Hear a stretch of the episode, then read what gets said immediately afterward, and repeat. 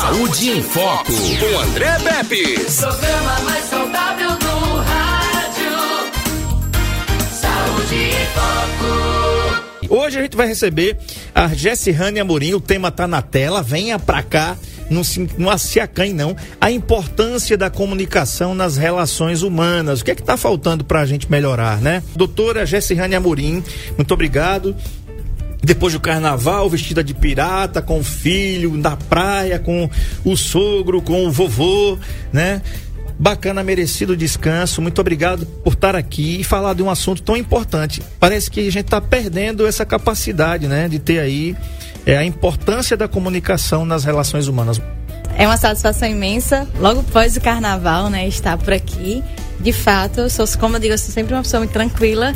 Então, até o aproveitamento do carnaval é ali entre a família, algo mais fechadinho, reservado. Mas você vê, né? Eu me fantasio. Sim, Todo carnaval eu me tudo fantasio. certo. Tava de pirata lá. E o meu filho é marinheiro, né? Então a Sim. gente travou uma rivalidade ali. É claro, ele ganhou porque ele tava de, de- do bonzinho. Tá certo. Tá. Tudo bem. E é justamente sobre isso, né? E olha que in- interessante. Até essa relação né, da fantasia, ela é uma comunicação. E ela é uma comunicação afetiva. E você trocou em um ponto que as pessoas mal conseguem perceber, André. É, o que a comunicação, ela é essencial nas relações humanas. E de fato a gente vem perdendo isso.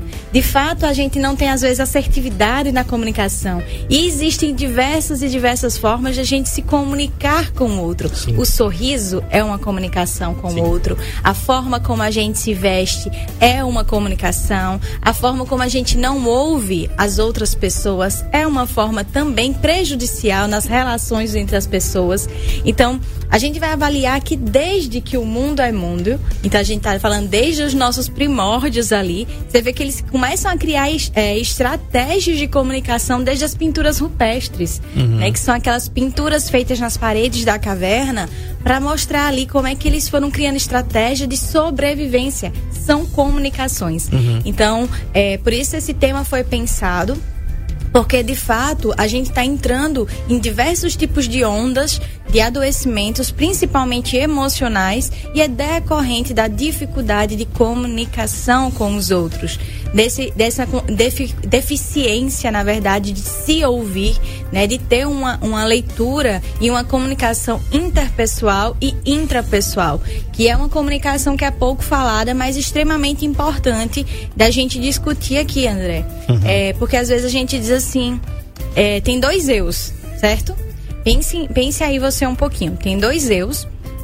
E aí, quando você está diante de resolver um problema seu na sua vida, você pode ter um eu que é seu amigo, que te ajuda a enxergar o problema e ele dá, apresentar soluções para você. Você tem a capacidade de, de, eita, não, mas se eu for por aqui, se eu for por aqui. E tem um eu intra, que ele é seu também, que pode ser o seu inimigo. Ele pode ser o seu sabotador. Então, tudo que acontece na minha vida, eu digo para mim mesmo que eu não consigo que não dá certo. E eu começo a estabelecer as minhas próprias limitações. Esse é o primeiro diálogo que a gente tem entre a gente mesmo.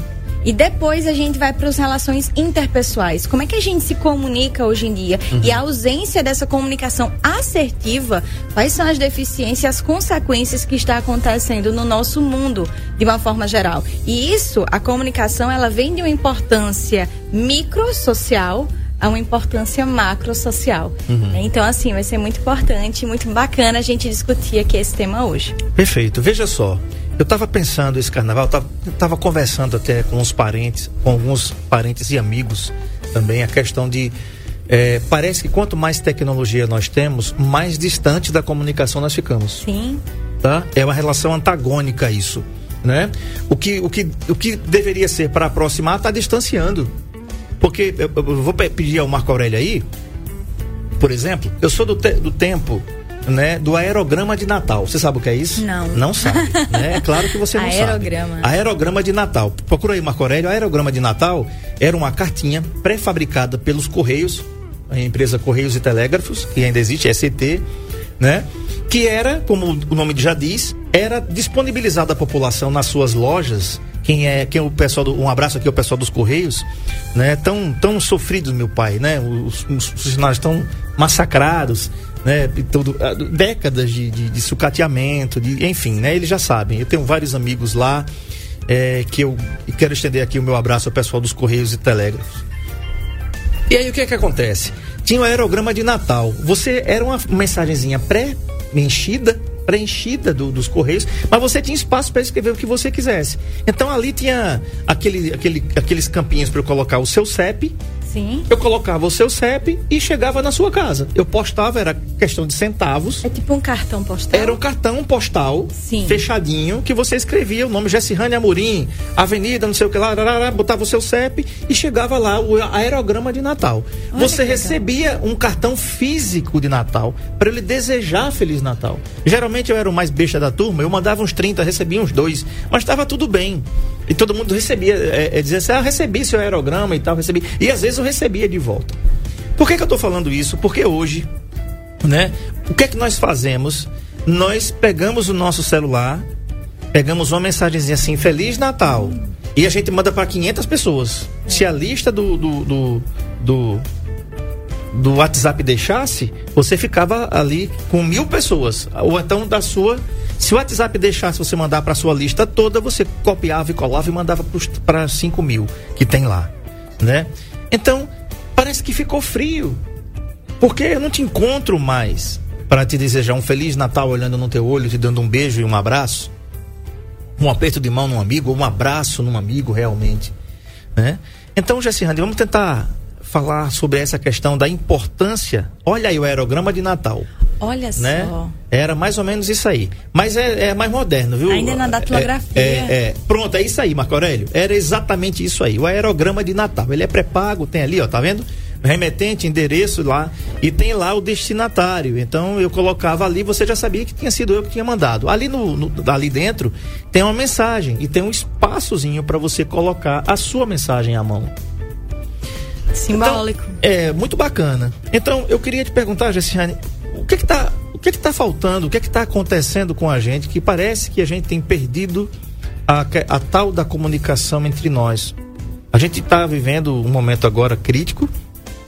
Parece que as pessoas não aprenderam a se comunicar, porque onde há diálogo não há guerra, né? É. Então, então as pessoas não estão querendo dialogar, elas estão querendo se agredir, né?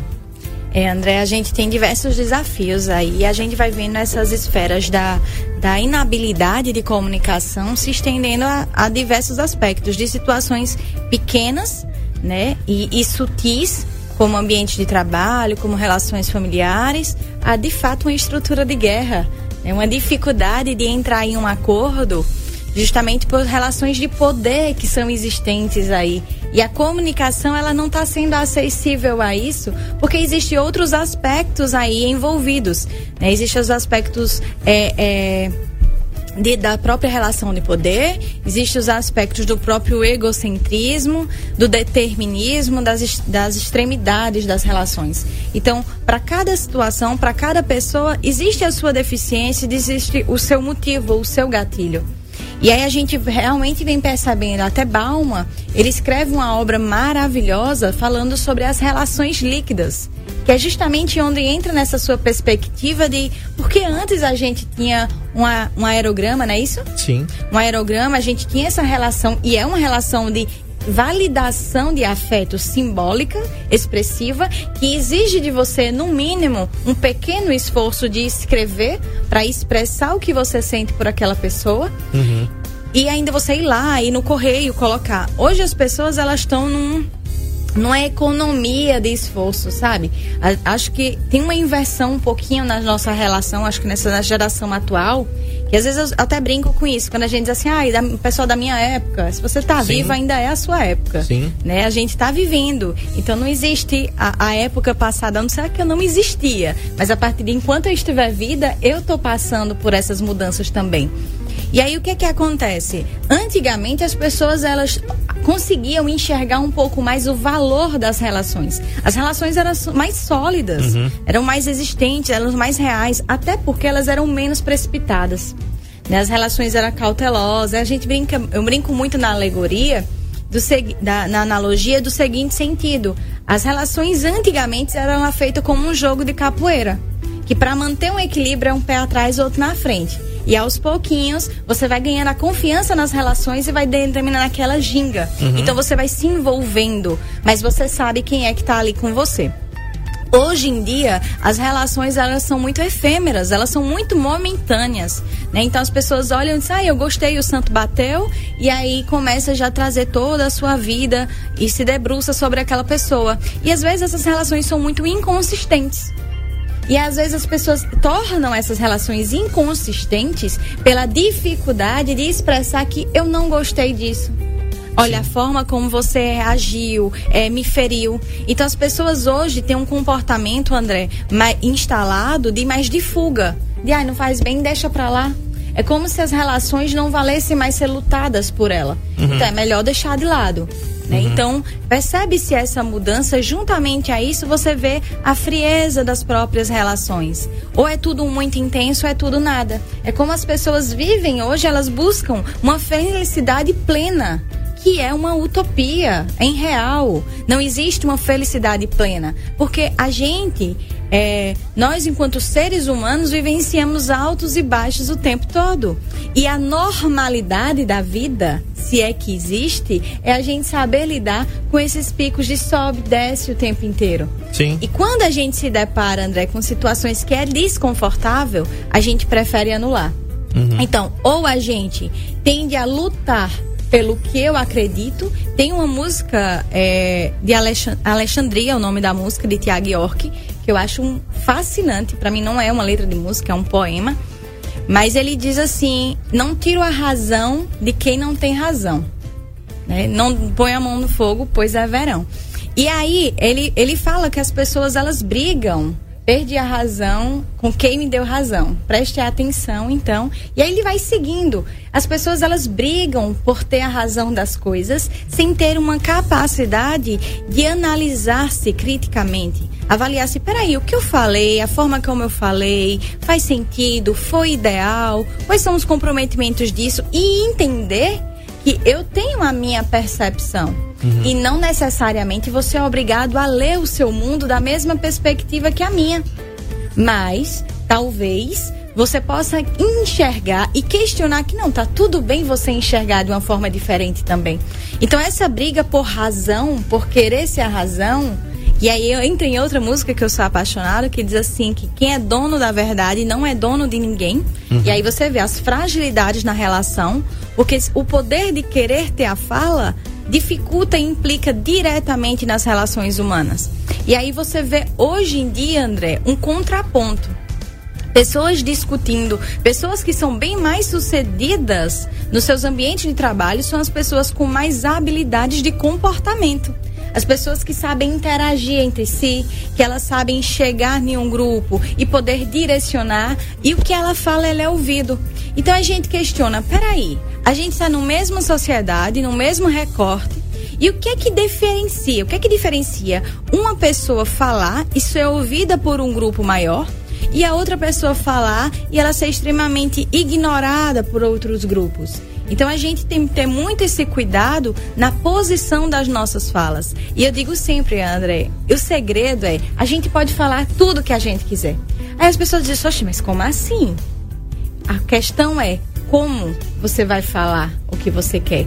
Porque às vezes há muitas pessoas bebem do seu comportamento, do seu perfil na arrogância. E aí diz assim, ai, mas é verdade, eu falo a verdade do jeito que tem que ser dita. Tá, mas peraí, a verdade de quem? Porque a verdade ela é um espaço subjetivo. A sua verdade não necessariamente é a minha. E nós não por não ser a minha não significa que não é verdade. E tem um. Tem algumas coisas, eu sempre. Como você citou uma música, você falando aqui, eu, eu buscando uma letra de, de Renato Russo, a Legião Urbana, chamada O Teatro dos Vampiros. É, eu não sei porque essa música tem é, esse título, porque o, o, o Renato era um cara muito inteligente. Talvez um dia eu consiga entender porque tem esse título. Mas ele diz assim: a letra diz assim: Sempre precisei de um pouco de atenção. Acho que não sei quem sou, só sei do que não gosto. E desses dias tão estranhos, fica poeira se escondendo pelos cantos. Aí ele diz: Esse é o nosso mundo. O que é demais nunca é o bastante. E a primeira vez é sempre a última chance. Ninguém vê onde chegamos. Os assassinos estão livres. Nós não estamos. Vamos sair, mas não temos mais dinheiro. Os meus amigos todos estão procurando emprego. Voltamos a viver como há 10 anos atrás. E a cada hora que passa, envelhecemos 10 semanas. Vamos lá, tudo bem, eu só quero me divertir. Esquecer dessa noite, tem um lugar legal para ir. Já entregamos o alvo e a artilharia. Comparamos nossas vidas, esperamos que um dia nossas vidas possam se encontrar. Quando me vi tendo de viver comigo e apenas e com o mundo, você me veio como um sonho bom e me assustei. Não sou perfeito, eu não esqueço. A riqueza que nós temos, ninguém consegue perceber. E de pensar nisso tudo, eu, homem feito, tive medo e não consegui dormir. Aí ele diz novamente: Vamos sair mas não temos mais dinheiro, os meus amigos todos estão procurando emprego, voltamos a viver como há 10 anos atrás. E a cada hora que passa envelhecemos 10 semanas. Que coisa tão atual que um cara escreveu há mais de 20 anos atrás, há, quase mais de 30 anos atrás na realidade, né? E, e, e isso ele já dizia, já falava da distância que existe que, aí ele diz assim que talvez um dia nossas vidas possam se encontrar. Ele já perdeu aquela capacidade de encontrar os amigos. E hoje, quem é que você pode chamar de amigo? Exatamente. E a gente vai ter que parar e reavaliar as nossas relações.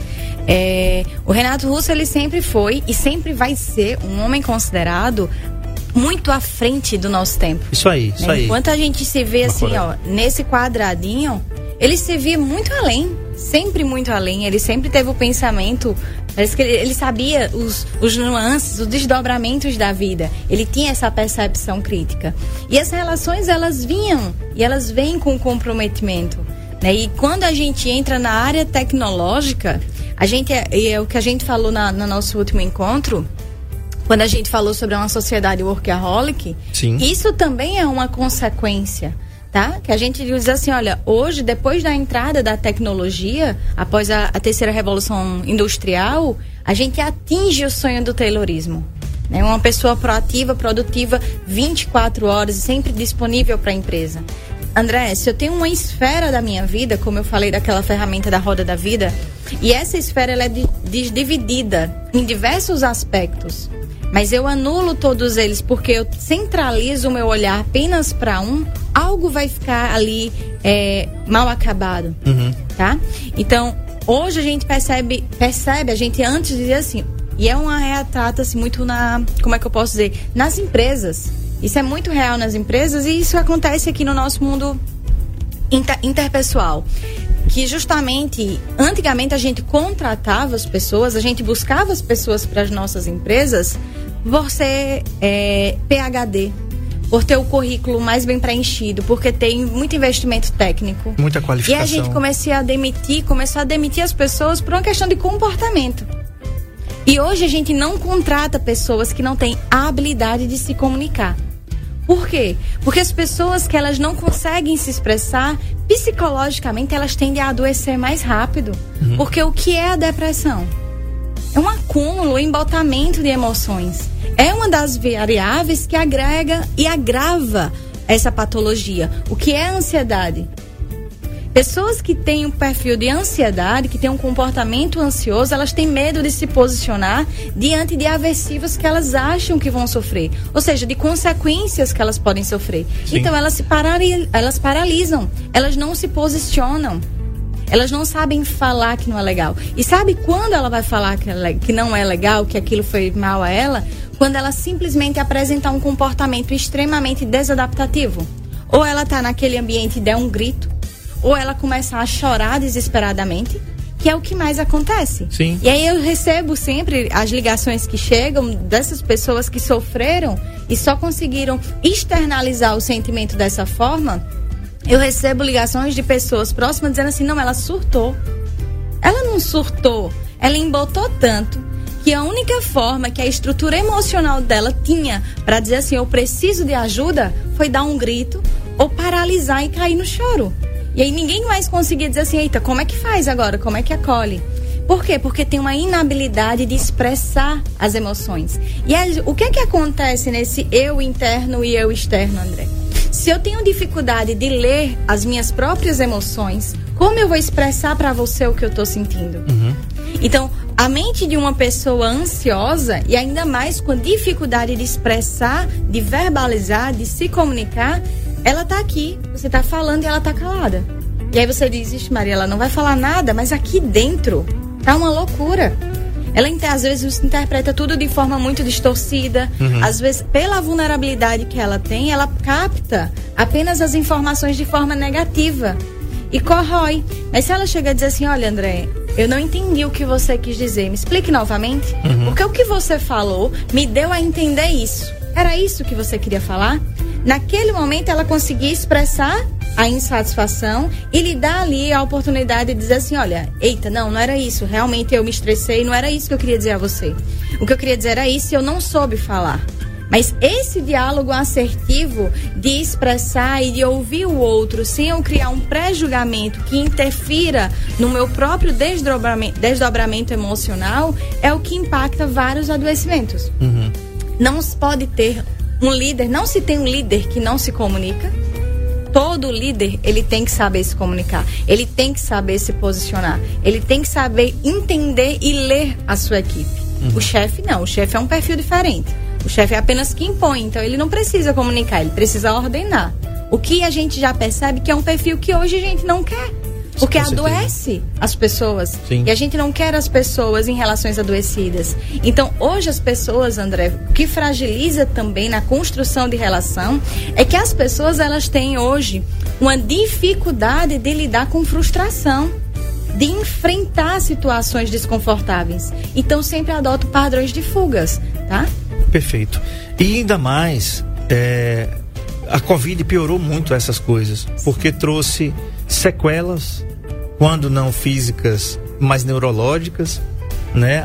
Afetou muita gente, né? A minha, a você, a, talvez a tolerância, que já, se já não fosse grande, já não é mais nenhuma, né? A gente tem visto isso. Tem, tem, temos sido vítimas disso, de alguma maneira, mas o que fazer, né? Um abraço aqui a dona Hilda, muito obrigado. Um excelente dia para a senhora também, para a Neide, enfim, para Fátima. Grande abraço para vocês, para Ana Paula que estão aqui assistindo aqui no NN Play. Eu vou para o intervalo, lembrando para você, você pode participar. O assunto é a importância da comunicação nas relações humanas. Como é que tá? não está falando só do ambiente corporativo, não. Estamos falando das relações humanas, de você com, com você, de você com seus amigos, de você com sua família, com seu vizinho. Como é que tá? Você, você dá bom dia pro seu vizinho, boa tarde. Você conhece o nome dos seus vizinhos da frente, da esquerda, da direita. Você conhece, fala com eles, interage com eles. Coisa que alguns anos atrás era corriqueiro. Eu sei que a violência, né, é, a quantidade de vagabundos hoje na rua é muito grande. Você não pode mais ficar sentado na porta porque vão entrar, vão levar seu celular, capaz de levar até você também. Né? A gente ainda vê um pouquinho disso em Arapiraca, em alguns determinados horários. Aqui você ainda percebe, mas como é que está a sua relação com as pessoas? Como é que está a nossa relação com as pessoas? Ou porque o cara é asa e você é cruzeiro, você não fala com o cara. Porque o cara é cruzeiro e você é asa, você não fala com ele. Né? Eu acho realmente, eu, eu tava vendo agora, só pra gente ir pro intervalo, na semana passada, torcedores do Bahia. E a, a, vê, vê se tem noção um mau elemento desse. Torcedores, torcedores não, vagabundos que se, trans, é, né, se dizem torcedores do Bahia, atacaram o ônibus, sabe de quem? Do Bahia. Torcedores do Internacional atacaram o ônibus de quem? Do Internacional. Pô, você quer ser chamado de torcedor, bicho, fazendo isso? Isso é vagabundo, maloqueiro. Como a gente chama aqui no Nordeste, isso é maloqueiro. Porque no meu tempo de torcedor, quando eu nasci em Maceió, todo mundo sabe disso, eu ia para o, o, o, Trapichão assistir CSA e CRB de Milson Melo, com as duas torcidas juntas. Ali no Trapichão, do tempo do Jorge Siri, do tempo que o Márcio Canuto narrava o, o, o, e fazia o esporte no set lá na TV Gazeta, né? Eu assisti CSA e CRB no Trapichão com um. Era todo mundo junto. E ninguém se matava. Faça o. Aí o cara. Vê se tem sentido você matar um cara porque ele tem uma camisa vermelha e você tem uma camisa azul. Porque o cara veste a camisa do Asa e você veste a camisa do Cruzeiro. Estão tão querendo dar o título de imbecil para quem? Porque um cara, uma pessoa que, porque eu sou Flamengo e quer me agredir porque ele é Vasco, vai se lascar, bicho. Vai crescer, porra. Né? Desculpa, mas é não, não, não tem outra palavra para você falar. Isso é coisa de gente idiota. Sabe? Aí a gente agora tem tem gente que tá defendendo a Rússia. Tem gente que tá gente, tem um país pequeno, gente morrendo. Eu assisti uma explosão de um prédio ontem, aí não vamos reproduzir não, Marcelo, para não dar ibope, né? Mas eu fico pensando, tá faltando, tá faltando é, diálogo realmente, sabe? Porque o que eu gostaria mais de ver na vida era a torcida do Asa e do CRB assistindo o jogo numa única arquibancada. Juro por Deus. Juro por Deus, CSA e CRB na mesma torcida. Pra, pra dizer assim, bicho, são 11 de um lado, 11 do outro e uma bola no meio. E quem fizer gol a gente vai comemorar, quem não fizer a gente não vai comemorar. Simples assim. O Roberto Tavares diz assim: essa dificuldade da relação entre as pessoas é maior nos jovens de hoje, principalmente na faixa etária entre 14 e 17 anos. Pontuar, é, é, pontuar essas duas participações aqui, Jéssica. Você anotou algumas coisas ali para comentar Isso. em relação, então vamos lá. É, um abraço, Neide. Já mais uma vez, né, que ela tá aqui, Neide Sim, ela fala. Sempre, ela sempre ouve. Um abraço muito forte para você. E André, olha só. É, e é engraçado porque, me diga assim, cara e pense, nenhuma era que a gente vive hoje que tudo se dá a partir de marketing, tá? Uhum. Desde que a gente entra no sistema capitalista, é, até os países socialistas na época que depois passaram pela transição, a, o marco foi um país socialista quando abrir a sua janela se deparar com a imagem da Coca-Cola, uhum. certo? Ali foi um, uma leitura muito clara de que agora o meu país adota um novo regime político. Ele é uhum. é capitalista. E aí, desde essa era da Coca-Cola, a gente começa a trazer o marketing de uma forma muito clara para influenciar as nossas decisões. O marketing, ela é uma comunicação. Uhum. Nós somos seres, André, extremamente manipuláveis. E não é problema ser manipulado. Não é problema sermos manipuláveis. O problema é a que e a quem a gente se permite ser manipulado. Uhum. Certo? As relações de afeto, ela manipula as pessoas. A gente age de acordo com o que as relações elas oferecem. Não é um problema. Mas aí depende. Eu vou escolher ser manipulado por algo que a médio e longo prazo me traga ganhos ou eu vou ser manipulável por coisas e situações que só me, me apresentam ganhos ali de curto prazo, que uhum. é o que a gente chama de armadilha de reforçamento, tá? Então, o que que eu quero trazer com isso? Que as relações humanas e a descrença da própria relação humana, tá? Ela se dá pela forma como a gente apresenta as relações. Então a gente vai assistir filmes, a gente vai assistir telenovelas, a gente vai assistir é, os noticiários e a gente sempre está lá fomentando a descrença nas relações humanas. A gente sempre coloca o outro como algo sabotador para a gente. Sim. Com ameaça o tempo inteiro. Então, claro, existe sim pessoas mal intencionadas, claro, existe sim pessoas que vão brincar com os nossos sentimentos, claro, existem situações que a gente vai se deixar errar, tá? Por quê? Porque somos humanos e isso é natural. O problema é a gente não reconhecer, o problema é a gente não ter a capacidade de modificar o nosso próprio comportamento. Mas também existe, como a gente estava falando no intervalo, nesse exato momento, pessoas boas, sabe, com um coração super bom, as, as, as atitudes, as ações é, excelentes, assim, de acolher, de fazer o um melhor para o outro, de trazer o um melhor para o outro, mas elas não estão ganhando ibope elas não são divulgadas. Então são divulgadas somente coisas que são ruins. E aí a gente vê o que? A gente olha para as pessoas por uma situação aqui, outra ali, outra ali, que é apresentada e pega um todo da sociedade e gera uma descrença. Ah, o ser humano não tem jeito. É igual a história da Chapeuzinho Vermelho, se você não ouviu a versão do Lobo. Exatamente. Né? Entendeu? Então, assim, a gente precisa ter cuidado. Peraí, que comportamento é esse? E esse fato, André, da gente estar tá entrando nas descrenças do humano, é que faz com que a gente se distancie de toda e qualquer relação. Uhum. Teve uma situação específica que é uma vivência que eu tenho, em um caso que aconteceu aí, que a pessoa sempre diz assim: Mas, Jesse, um problema é que eu acreditei muito no humano. O humano me decepcionou. E ela sempre usa esse termo humano para se referir à pessoa. E o humano me decepcionou. O humano isso. Eu disse, quem foi esse humano?